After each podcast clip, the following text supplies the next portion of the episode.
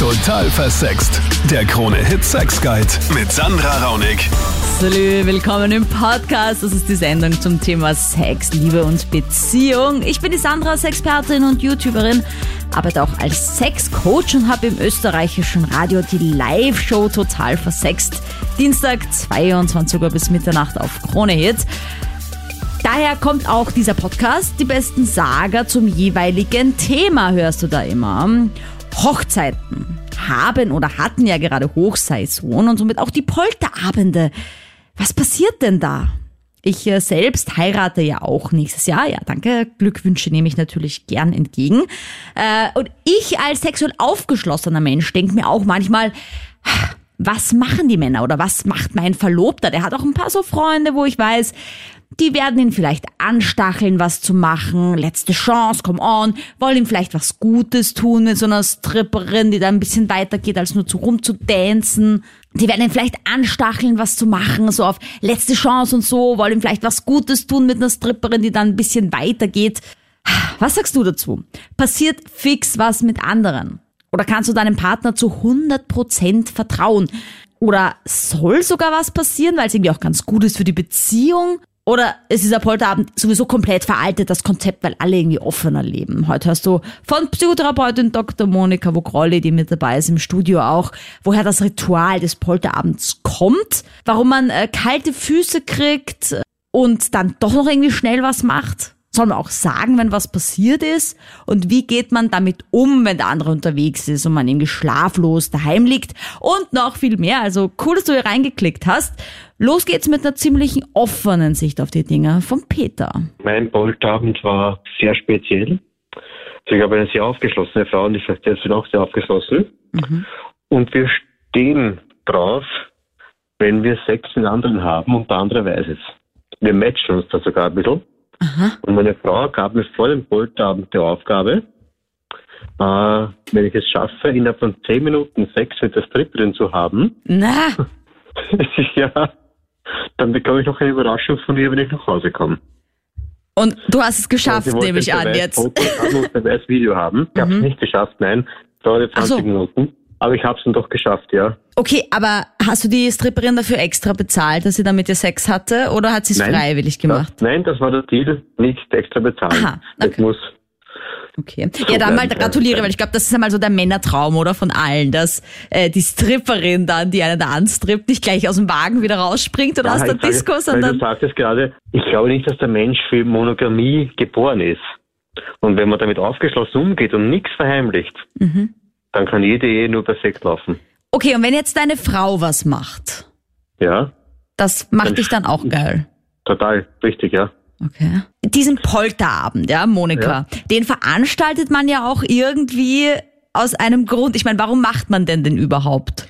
Polterabende? Naja, äh, psychologisch betrachtet ist der Polterabend so ein, über den Hochzeitsbrauch hinausgehend ein Ritual, um sich von seinem Lebensabschnitt, den man halt geführt hat, so richtig autonom, selbstbestimmt, auf sich bezogen, auch ein bisschen narzisstisch vielleicht, zu verabschieden und wirklich in die Verantwortung zu gehen. Oh Gott, das klingt so ernst. Das klingt so oh mein ernst. Gott, ich hasse es ja auch, wenn Leute sagen, ich will was Ernstes. Und ich denke, du willst eine Beziehung, warum willst du was Ernstes? Aber man weiß ja, was man damit meint. Aber jetzt beim Peter ist ja zum Beispiel so, dass der sich von nichts verabschiedet hat in Wirklichkeit, oder? Also, weil, weil das war jetzt nicht der, jetzt noch einmal Wir leben Gas geben. weiter. Naja, man Ja. muss natürlich schauen, wo dieser Hochzeitsbrauch, der Polterabend oder Junggesellenabschied eigentlich ursprünglich herkommt.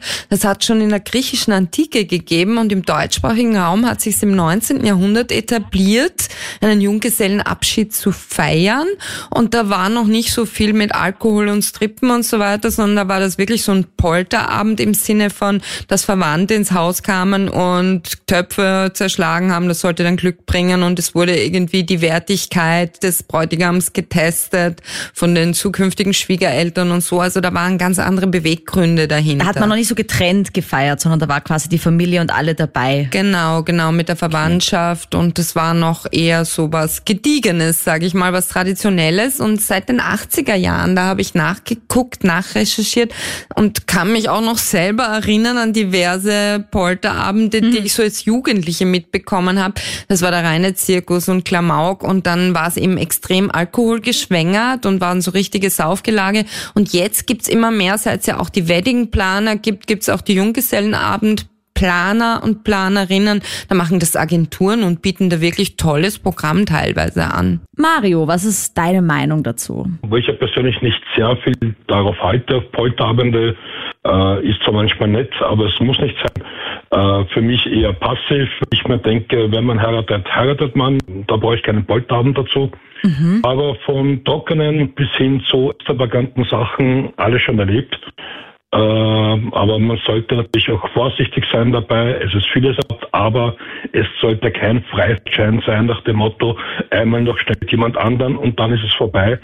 Äh, das ist nicht okay. Ja. Bis zu einem gewissen Grad ist es da wiederum völlig okay. Du hast jetzt gesagt Exzesse. Was war denn da? So, oder extravagant eher. Was war das für ja, extravagant? Das ist extravagant. Es, es ist, wenn ich dann denke, von meinem Freund damals, als er geheiratet hat, wir hatten eigentlich einen Polterabend, aber eher trocken. Mhm. Wenn man dann eher nach der Hochzeit. Also mit extrem. trocken meinst du, dass einfach nicht so viel Alkohol geflossen ist, oder? Aber eigentlich noch gar nichts und mhm. äh, es kam dann eigentlich erst nach der Hochzeit. Ja? Ah. Also wir hatten das eigentlich genau umgedreht. Okay. Wir waren nach der Hochzeit so extrem fertig. Ich war drei Tage im Bett besoffen, wusste nicht mehr, wo links und rechts ist. Ähm, aber es ist auch Polterabend, wo ich schon erlebt habe, wo man wirklich wo die Leute auf die Grenzen gehen, ja, wo die wirklich so auf der Grenze zu schauen, ja, was geht noch und was darf ich. Es ist zwar okay, wenn man mal ein bisschen gebunden hat, irgendwo ein bisschen küsst oder den Mangelkuss oder sonstiges, mhm. aber man darf niemals äh, außer Betracht hallo, das ist kein Freifahrtschein. Ja, würdest du das dann auch nicht akzeptieren? Wie wäre das dann bei dir, wenn deine Frau vielleicht zukünftige Ehefrau dann sagen wird, ja, Mario, jetzt waren wir da unterwegs und ich habe halt geschmust, ich weiß auch nicht, das war irgendwie so von der Stimmung.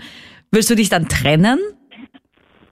Naja, das kommt dann darauf an, wo eben für jemanden das Fremdgehen beginnt. Ja, wenn man es so ein bisschen, ja, ein bisschen links, Küsschen rechts, ja, okay. Aber alles, was dann darüber geht, würde ich dann sagen, nein, dann ist die Hochzeit gescheitert. Monika, jetzt haben wir eh viel bei Mario eigentlich auch gehört. Aber jetzt, was mich interessiert, warum haben so viele dieses Gefühl, dass es die letzte Chance ist? Also dieses letzter Tag der Freiheit. Jetzt gebe ich nochmal Gas. Naja, es hat schon was damit zu tun, dass man in eine neue Situation, nicht nur Situation, sondern eine chronische neue Situation hineingeht, nämlich in die Ehe. Und das ist doch etwas sehr Traditionelles. Und mhm. wir sind dann natürlich auch durch unsere, unsere Erziehung und Sozialisation geprägt und verbinden damit jetzt klassischerweise schon auch brav sein, angepasst sein, sich nach den Wünschen der Ehefrau, des Ehemannes, der Kinder, der Schwiegereltern richten, irgendwie einer Norm entsprechen, einer gesellschaftlichen denken, also all das sind freie Assoziationen, die man mit der Ehe verbindet. Unbewusst natürlich. Man sitzt ja nicht da und denkt da bewusst dran, aber das steuert einen dann auch im Verhalten und dann braucht man noch so eine eruptiven, exzessiven fast Eklat, ja, dass man nochmal so richtig ausschert und so richtig die Sau rauslässt. Also das ist, glaube ich, der Impuls zu einem richtig exzessiven Junggesellenabschied, dass man nochmal mit den Friends, mit den Freunden unterwegs ist, gar nicht dran denkt, uh, ich muss ja nach Hause, meine Liebste wartet auf mich. Mhm. Also so richtig noch nach der eigenen Fasson. Und ich glaube einfach, dass das nochmal so ein richtiger hm, symbolischer Aufschrei ist. Jetzt werde ich vom Adoleszenten, also vom jugendlichen Menschen zum Erwachsenen. Mich erreichst du auch auf Social Media, auf Instagram unter Sandra Raunig oder auf der total versext Facebook-Page, wo mir die Luisa schreibt, ich heirate im September. Mein Polterabend war letzte Woche und jetzt bin ich mir nicht mehr sicher. Ich habe mit einem geflirtet, der mir taugt und denk mir, wenn ich mit dem was machen würde, ist mein Mann jetzt der Richtige? Soll ich noch heiraten? Ich glaube wirklich, dass das das Phänomen der kalten Füße ist in dem Fall und dass sie einfach momentan in einer Phase ist, wo sie nochmal alles in Frage stellt und behirnt und hinterfragt und Mr. Right irgendwie so ein Idealbild vor sich hat, so quasi, es darf mir kein anderer Mann mehr gefallen, weil sonst ist der, den ich auserwählt habe, nicht der Richtige. Das ist natürlich wirklich in der Krise kurz vor der Eheschließung vielleicht so ein Anfall von Unsicherheit, aber in Wirklichkeit Zeit würde ich wegen sowas überhaupt nicht mal drüber nachdenken, die Ehe platzen zu lassen, die Eheschließung platzen zu lassen. Sie hat sich vermutlich was dabei gedacht, als sie sich diesen Mann auserwählte, beziehungsweise hat er vielleicht einen schönen Heiratsantrag gemacht, haben sie schon schöne Erlebnisse miteinander geteilt. Und es wird immer wieder so sein, Luisa, sage ich jetzt mal, dass dir jemand anderer auch gefällt und dass auch deinem zukünftigen Mann eine andere Frau gefallen wird. Und es liegt dann bei euch beiden, wie ihr eure Beziehung definiert, wie offen die ist oder wie traditionell die Ehe dann definiert ist für euch. Das müsst ihr beide euch ausmachen. Könnt, dürft ihr euch gestalten. Man kann es auch ändern. Man kann ja verschiedene Experimente machen, mal so, mal so. Wenn es einvernehmlich ist, ist immer okay. Aber warum hat man denn diesen blöden Polterabend eigentlich? Ich meine, jetzt ist ja die Luisa sicher nicht die einzige auf diesem Planeten, die mal fremd geflirtet hat. Ich schaue doch eher in die Männerrichtung, wobei ich glaube, es geht bei Frauen noch viel krasser zu auf Polterabenden. Warum macht man das dann überhaupt? Ich meine, wenn man keinen Polterabend hätte, wäre der Luisa das gar nicht passiert. Aber vielleicht wäre es dann später passiert. Wäre später passiert, glaube ich, auf alle Fälle. Und es war halt so der richtige Zeitpunkt, ja, wo man halt so bisschen schon in Panik ist, so quasi, uh, jetzt wird's ernst und eigentlich sind da ja noch andere Schnittchen unterwegs, mhm. ne? Wo man dann die Augen wieder so aufmacht, ne? Also Polterabend, das macht schon was mit einem, weil man damit ja auch irgendwie so das verbindet, so quasi, jetzt stehe ich an einem Abgrund und stürze mich in den Abgrund der Ehe oder mhm. so. Die Kerstin tut sich auch nicht leicht mit dem Vertrauen. Ähm, keine Stripperin und nicht ins Ausland. Oh, okay. Also doch äh, schon äh, strenger. Ja. Also dein Verlobter, bist du jetzt gerade verlobt oder wirst du bald heiraten? Oder bist du schon verheiratet? Nein, nein, ich bin nicht verheiratet. Okay. Aber ich habe einen Freund. Okay. Das heißt, falls er deinen Antrag macht, dann muss er wissen, du würdest sagen, Polterabend okay, aber nur in der eigenen Stadt. Und ich, ich war ja mal auf einem Polterabend dabei, da, da waren Braut und Bräutigam gemeinsam. Weißt du, weil die sich nicht Würde vertraut haben, dass das den anderen allein zu lassen quasi. Ja, genau. Würde ich mir auch wünschen. Okay. Ja, aber ich meine, man kann doch den anderen nicht nonstop überwachen. Ich, ich denke mir halt, wenn ich den anderen so, ich, ich will jetzt nichts vorwerfen, ja, aber wenn ich den anderen so einkessel, dass es dann noch viel interessanter wird, was zu machen. Weißt du, also wenn ich zum Beispiel zu meinem Verlobten jetzt gehen würde und sagen würde, wehe, du machst was am Junggesellenabschied und äh, bla bla bla, dass es dann vielleicht erst dran denkt, was zu machen. Dass er sich vielleicht vorher gar nicht gedacht hat. Weißt du? Naja, ja, sicher. Aber da muss er daran denken, dass es dann keine Hochzeit mehr gibt. Ja, ich denke mir immer, die Freunde. Also wenn ich dann weiß, meine, keine Ahnung, beste Freundin zum Beispiel hat auf ihrem Junggesellenabschied was gemacht, wie kann ich dem anderen dann noch in die Augen schauen, denke ich mir. Aber ich würde es halt machen. Also ich würde ja, natürlich sie nie verraten, aber das ist, das ist, denke ich mir, Männer können das auch so gut irgendwie, oder? Den gibst ja, du dann die Hand ja. und sagst so, hallo, und sie sagen, Hallo, obwohl der Verlobte vielleicht letzte Nacht mit der Stripperin aufs Zimmer gegangen ist oder so. Mhm, genau. Okay, das heißt, du bist da sehr streng, Kerstin, du würdest sagen, auch am liebsten gemeinsam.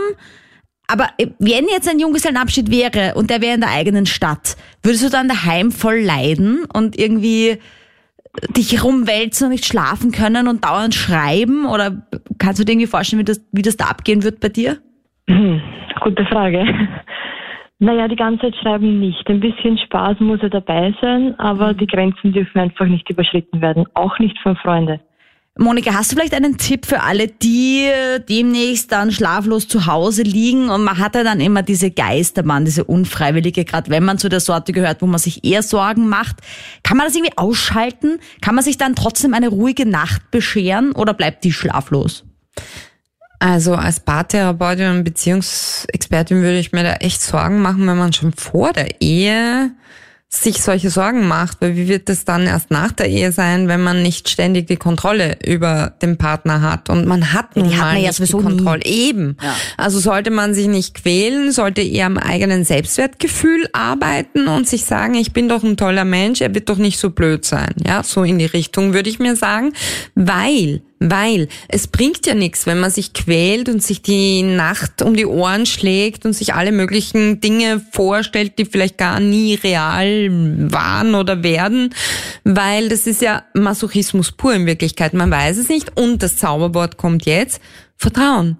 Wie wär's damit? Eine ordentliche Portion Vertrauen. Ja, das würde ich so gerne auch können, aber ich habe auch meine eifersüchtigen Momente und dann liege ich zu Hause und wälze mich rum und denke mir, ja, was, was macht mit, er jetzt? hat doch mit Angst vor Kontrollverlust zu tun, im Sinne von, ich habe nicht mehr den größten Einfluss auf den Typen. Ne? Irgendwer ja. anderer ist jetzt wichtiger als ich und das ist wieder ein Hinweis für ein Selbstwertproblem. Also was sagt man dann? Man, man sagt sich, er wird doch nicht so blöd sein, ich bin selber super toll und... Mhm, und sich ablenken, auch ein tolles Programm machen, aber nicht die Flucht nach vorne antreten und auch mit irgendjemandem fremd, weiß ich nicht was, Vögel Mal oder in so. Advance, also so präventiv. Vor, präventiv, ja, genau. präventiv, das würde ich nicht raten, sondern wirklich vorher auch Gespräche führen. Gespräche sind immer das Um und Auf, dass man vertrauensbildende Maßnahmen schon im Vorfeld setzt und einfach mit ihm redet und die Ängste mitteilt, ja, und sagt, mir wird's da voll schlecht gehen in der Nacht, wenn ich nicht genau weiß, was du machst und Schatz, ich will dir so gern vertrauen, mach irgendwas, dass ich dir vertrauen kann. Und dann wird er kreativ sein. Die Romina könnte sich über das Thema stundenlang aufregen. Ich weiß nicht, alle machen so äh, den Eindruck, als wäre Polterabend sogar Schlechtes, beziehungsweise die Hochzeit war Schlechtes. Ich finde eher, es geht darum, dass man es feiert, dass man heiraten kann, den Partner, den man liebt und nicht keine Ahnung, Angst vor dem Gefängnis hat oder so. Voll. Also ich meine, da bin ich voll bei dir. Aber warum braucht es dann einen Polterabend? Man sollte doch an der Hochzeit eigentlich dann die Liebe feiern. Weißt du? Naja, bei mir, also ich bin selber in einer Beziehung seit drei Jahren. Mhm. Mit einer Frau, muss ich aber sagen. Mhm. Und ja, für uns ist, glaube ich, für beide klar, dass wir den Polterabend gemeinsam verbringen würden, einfach um zu feiern, dass wir uns das Ja-Wort geben dürfen mhm. mhm. oder können in diesem Sinne. Voll, also ich meine, das finde ich auch wieder cool, weil dann sagt man, Polterabend ist so die Partie mit den Freunden, wo man ganz viele einlädt, wo man dann Party miteinander macht. Und auf der Hochzeit, die ist dann vielleicht auch eher kleiner, da lädt man dann die Familie ein, ist auch genau, eher ruhiger. Da ist die Familie dabei, da sollte das Ganze etwas Voll. seriöser vielleicht ablaufen oder so. Aber wenn du mir jetzt da vielleicht doch zustimmst, so halten das ja nicht alle. Also ich kenne doch den einen oder anderen, der der Meinung ist, der Polterabend ist so die letzte Option, jetzt nochmal richtig ja, Männer also, als auch Frauen, ja? Also beiderseits. Genau, das stimmt schon. Ich meine, muss sagen, meine Freundin ist auch vom Beruf her Stripperin. Somit ah. waren wir selbst, glaube ich, schon auf unzähligen Polterabenden. Okay, ja. Und es geht teils so zu, also manche sind wirklich, ja, es gibt die, die extrem verliebt sind und, und ja, sich freuen auf den großen Tag und alles. Und dann gibt's eben auch die andere Sorte, die dann wirklich alles Mögliche versuchen, wo man sich dann denkt, na, warum heirate ich dann überhaupt? Ja, so, liebe Männer, tut mir leid, aber eure Stripperin ist in Wirklichkeit mit einer Frau zusammen. ich muss euch jetzt enttäuschen. Das kann es natürlich auch geben. Ich habe gehört, dass bei einem Polterabend der Mann gefragt wurde von der Stripperin, wie weit darf ich denn gehen bei dir? Also wie weit ist es denn okay?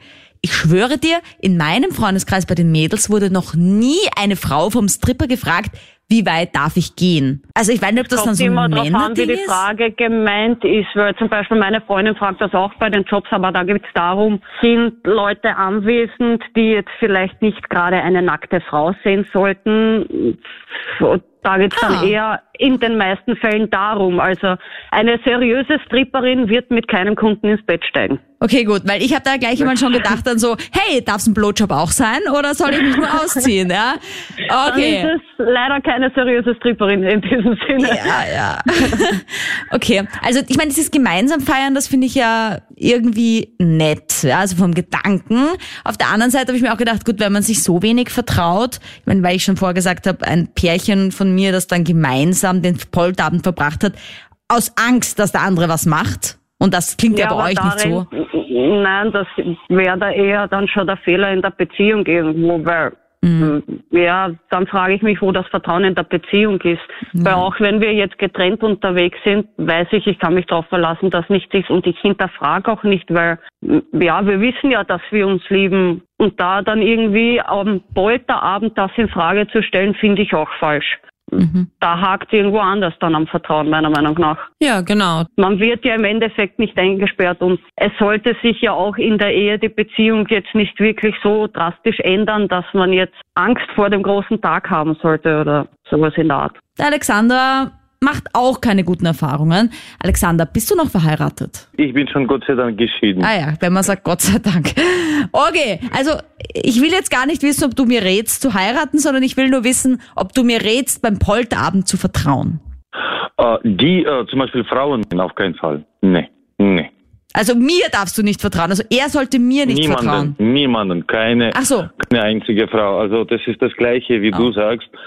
Du hast Angst, dass die Freunde deinen zukünftigen Ehemann wür würden anstiften. Das ist das Gleiche mir passiert mit meiner Ex-Frau. Weil Für uns Burschen, also ich muss dich äh, beruhigen, äh, mach dir überhaupt äh, wegen deiner zu zukünftigen überhaupt keine Sorgen. Für uns, für Männer ab Polterabend bedeutet, wir können saufen gehen mit Freunden und unsere Freundin sagt, okay. Und es ist nicht nur ein, zwei, drei Bierle, sondern wirklich fett saufen. Weil das ist ja ein bisschen der Fehler von euch Männer, weil ich habe auch so von der Erfahrung, ich war ja auch schon auf Polterabenden, wo ich dann auch Männergruppen kennengelernt habe, die gepoltert haben, die dann durchaus motiviert waren, durch den Alkohol was zu machen, aber so betrunken waren, dass einfach nichts mehr ging.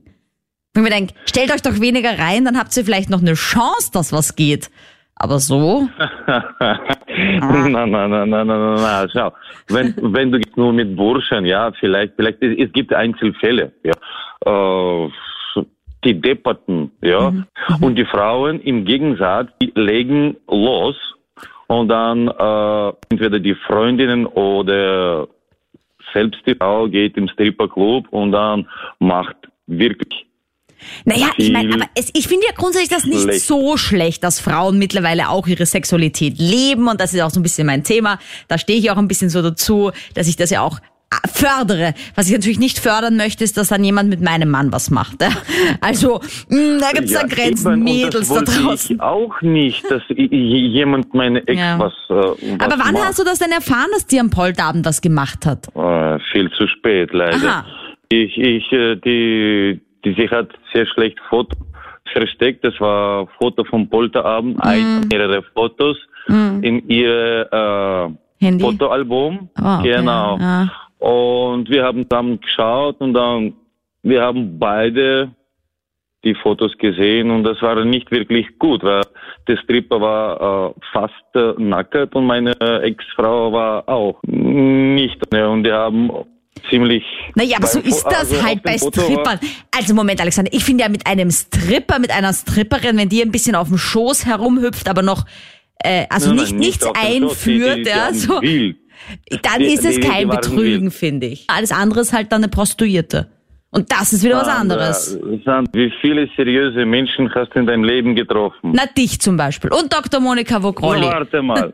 Sind schon zwei. Siehst du, siehst du aber, aber die meisten, die haben keine Bremse. Ja, okay. Monika, siehst du das auch so? Also ich meine, das mit der Bremse. Jetzt haben wir schon über Exzesse geredet. Eigentlich wollte ich dich was Mhm. anderes fragen, aber jetzt frage ich dich das mit dem Exzess. Wozu ist denn das gut? So ein Over-the-Top-Ding. Also Exzesse haben manchmal was Reinigendes. Man möchte es nicht glauben, aber echt, es ist ja manchmal so, dass man die ganze Woche angepasst ist, funktioniert, zum Job geht, nett ist zu allen Leuten und irgendwann am Wochenende lässt man es dann krachen. Jetzt nicht unbedingt nur beim Polterabend, sondern auch einfach, wenn man, ja, auf einen Zirger geht, sagt man bei uns in der Starmark und hier in Wien wahrscheinlich gleich, äh, wenn man einfach auf einen Zirger geht, wenn man was trinken geht, wenn man einfach, der Alkohol hat ja auch eine relaxierende, eine entspannende Wirkung, wenn man ihn in Maßen, also wohl dosiert verwendet, kann er ja wirklich dazu beitragen, dass man schneller loslassen kann, aber Exzesse wären dann halt alkoholgeschwängerte, bombastische Ausscherungen vom normalen Verhalten, wo man dann irgendwie auch nachdenken sollte, okay, wenn ich mich jedes Wochenende besauf oder ich weiß nicht was mache, eben so extrem exzessiv, dass es mir gesundheitlich schon schadet oder dass ich schon andere Leute beleidige in dem Zustand oder was auch immer, dann ist es natürlich ein Signal, dass man vielleicht seinen Wochenplan ändern sollte und nicht ganz so überangepasst sein sollte, sondern auch unter der Woche Spaß haben zwischendurch mal, ja, und nicht ähm, diese Ventilfunktion eines Exzesses dann nutzen sollte, weil das kann auch ins Auge gehen. Okay, ah, ich habe noch eine Frage in eigener Sache. auch, wohlgemerkt, weil auch viele Mädels ein Thema damit haben, der beste Freund, der vielleicht Single ist und den eigenen Mann immer gern anstachelt, was zu machen, vielleicht weil er auch glaubt, ihm was Gutes damit zu tun, das mit den sehr offenen Stripperinnen und so weiter. Ist es dann die Schuld der anderen, wenn was passiert? Dr. Monika Vogrolli, was sagst du? Es ist nicht die Schuld der anderen. Man bleibt eigenverantwortlich für seine Taten, seine Handlungen. Man lässt sich dann ja auch aktiv manipulieren. Man ist ja kein passives Objekt, das man einfach so rumschieben kann. Manchmal ist so eine Gruppendynamik, so ein Gruppenzwang da, dann redet man sich vielleicht auf das aus, ja, ich wurde halt beeinflusst und ich weiß nicht was. Aber oft ist es auch so, dass diese Influencer, diese Typen, die dann so aufstacheln, ja, dass die eigentlich neidisch auf das Glück sind. Und oft ist der beste Freund ja auch ein bisschen eifersüchtig, weil er ja doch durch diese Liaison, dieses Verlobtsein des besten Freundes auch ein bisschen, weiß ich nicht, weniger Zeit mit ihm verbringen kann. Also es kann natürlich jetzt tiefenpsychologisch betrachtet mit ein Motiv sein für dieses Aufstacheln, weil man fragt sich, was hat der davon, wenn der den Bräutigam aufstachelt, mit der Stripperin jetzt, weiß ich nicht, ins Zimmerchen zu gehen, wenn es eine unseriöse nicht ganz professionell agierende Stripperin ist. Ja, so habe ich es noch nie gesehen. Also äh, würdest du dann sagen, ich sollte zum Beispiel zu dem hingehen und sagen, ähm, bitte stachel meinen Verlobten nicht dazu auf, am Polterabend was zu machen? Ja, also ich würde, wenn du wirklich Sorge hast, dass eine bestimmte Person da so dieser Mega-Influencer sein könnte im schlechten Sinne, dann würde ich sagen, äh, leb deine Selbstverwirklichungstendenzen an jemand anderen aus und ich sag dir, dass mich das voll stören würde. Also suche ich dich hiermit aber wirklich, dann ist voll eifersüchtig und blöd. Ich will ja auch voll souverän. Schon, ja, wirken. um ehrlich zu sein, schon. Auch man muss an seinem Selbstwertgefühl arbeiten. Man muss sich denken, ich bin cool, warum sollte mich Also betrügen? ganz ehrlich, Sandra, es ist eine Sache zwischen dir und deinem Verlobten. Ich würde keinen Dritten mit hineinnehmen. Und so wie ich vorhin schon gesagt habe, es kommt auf die Vertrauensformel zwischen euch beiden an. Und wenn die da ist, dann hast du es nicht nötig, mit dritten Personen zu diskutieren. Okay, aber genug von mir. Zurück zu dir da draußen, Bernhard. Warst du schon auf Polteren? Ich war schon auf mehrere Polterabende. Ja. Und da ist nie was passiert? Ah. okay, sehr beruhigend. Na, erzähl einmal. Also, wie war das dann? Naja, man, ich war bei einem guten Freund auf dem Polterabend auf Ibiza. Mhm. Und da waren wir eigentlich alle sehr baff. Mhm ja, da, ja, was machst Party gehen und trinken ist eh klar, ist eh klar. Und Zeuge war ich. Ja. Und also vor allem Trauzeuge und ich habe ihn eigentlich aus jedem Blödsinn herausgehalten. Ja, okay. Man, das ist sicher so Aufgabe von einem Trauzeugen ist die Aufgabe eigentlich. Ah, du meinst, die Aufgabe ist auch ein bisschen zu schauen, dass er keinen Blödsinn macht. Na genau, na sicher. Aha, na gut, das ehrt dich ja sehr, aber hast du es geschafft? Habe ich geschafft, ja. Aha, okay. Du hast dich quasi aller Frauen angenommen, die der, heiratet, angemacht ja, haben. Du hast quasi alle übernommen sagen, für man, ihn. Kann man sagen, ja. Du bist so ein guter Freund, Bernhard. Hast dich geopfert. Ja, ich habe mich geopfert. Ja, okay, aber ich meine, wenn man jetzt nicht so einen tollen Trauzeugen an der Seite hat oder eher nicht so toll, je nachdem, wie der andere so drauf ist, passiert schon was am Polterabend, oder? Ich meine, das ist ja, das ist ja nicht umsonst das Gerücht. Ja, ne, ist, ist der letzte Abend in Freiheit, kann man sagen. Ja, warum glauben das alle? Ich meine, die Ehe ist so ein Käfig, es ist ja Wahnsinn. Aber, ja, aber, es ist so wie ein kleines Gefängnis. Aber ja, 2019, warum heiratet man dann noch überhaupt? Naja, er hat ja gesagt, ein kleiner Käfig. Ein ja, noch schlimmer. Käfig. Kann man ja gar nicht mehr bewegen. Nein, ich habe das jetzt so verstanden, dass es so mit einem Augenzwinkern ist, ja. Also natürlich, traditionellerweise ist die Ehe monogam. Traditionellerweise, sage ich jetzt mal, von unseren Großeltern oder Eltern. In meinem Fall wurde es so vorgelebt. Ja, aber Moment, schon, aber inzwischen davor? kann man individuell gestalten. Ne? Ja, aber Leute, was macht ihr denn davor in euren Beziehungen? Ich meine, nur weil ihr heiratet, werdet ihr auf einmal treu und was habt ihr davor gemacht, bitte? Da wart ihr nicht treu, oder was, wenn man nur zusammen ist? Das klingt aber für mich ja, so. Ja, genau. Also wenn man Hä? noch nicht das Siegel der Ehe drauf hat, äh, ist man ja auch definierterweise, wenn man das vereinbart in einer Partnerschaft, monogam und treu, ja? Also es ändert sich ja nichts mit der Ehe. Eben. Aber ich glaube, das ist so dieses Gespenst der Tradition, von dem wir jetzt hier sprechen. So quasi, es gehört sich so und so und es muss dann so und so sein und dann darf mir niemand anderer mehr gefallen. Dieses ähm, Perfektionismusgespenst ist auch mit von der Partie. Bernhard, ich habe übrigens eine Frage. Äh, ist bei deinem Freund in der Beziehung, nachdem sie dann geheiratet haben, eigentlich äh, so ein bisschen so eine Faulheit eingetreten?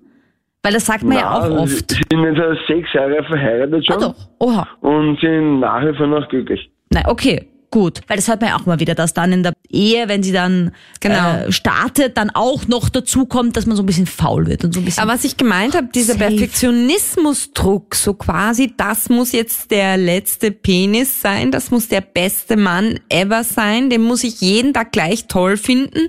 Das macht einen, einen immensen Druck. Boah, da krieg ich gleich Gänsehaut. Und das ist das so sagst. unrealistisch. Das ist so unrealistisch. Natürlich gefallen einem andere Männer auch, wird man weiterhin Freunde haben, Freundschaften pflegen, aber man sollte dann monogam leben, wenn es der andere sich wünscht und nicht anders sein kann. Und ansonsten sollte man ihn gar nicht heiraten und eine offene Beziehung haben, wenn es für beide passt. Also das ist ja eine Sache, die man sich vereinbaren kann. Der Thomas äh, steht mit den Polterabenden eher auf dem Kriegsfuß. Ich war auf zwei Polterabende. Ich habe äh, da nichts versäumt, irgendwie erwähnenswert wäre. Äh, und ich habe meine Hochzeit mit meiner Frau äh, die haben wir eigentlich so gestaltet, wir haben zweimal geheiratet und es waren zweimal die Polterabende am Hochzeitstag. Sprich, wir haben den ganzen Abend und die ganze Nacht durchgefeiert mit allen Freunden und der ganzen Familie.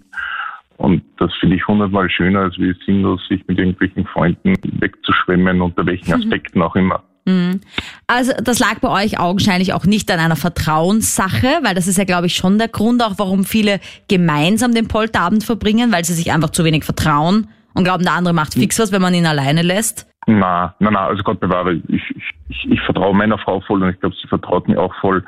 Ähm, aber aber ich, ich hätte einfach keinen Grund gefunden, warum ich mich mit meinen Freunden irgendwo wegschwemmen sollte äh, mhm. oder, oder in einen Buff gehen sollte. Ich verstehe es nicht. Mhm, weil, ja. weil es ja nicht das Ende der ist, sondern eigentlich der Beginn äh, einer nächsten Phase der Beziehung. Ja, das sagst du sehr schön, ja. Äh, ich meine, gut, Monika, ich meine, das ist jetzt sowieso eine der Fragen der Fragen, was überhaupt der Grund ist von diesem Polterabend, ja, und wozu es dieses Ritual überhaupt braucht. Also wie der Thomas jetzt sehr schön sagt, ist es doch wirklich schwachsinnig. Ich meine, ich, ich verstehe es, das zu machen, wenn man so sagt, okay, man hat eine familiäre Hochzeit, hatten wir heute auch schon dabei, wo eher nur so 30, 40 Leute kommen, die, die Familie, Cousins, Cousinen, whatever.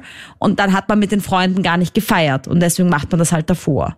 Also es kommt immer auf die Haltung drauf an, wenn man es wirklich mit einer achtsamen Haltung macht und mit Freunden macht und zu einem schönen Ereignis, einem gemeinsamen Erlebnis macht, dann ist es was anderes, als wenn man sich so, wie jetzt gerade gesagt worden ist, wegschwemmt, niederschwemmt. Ne?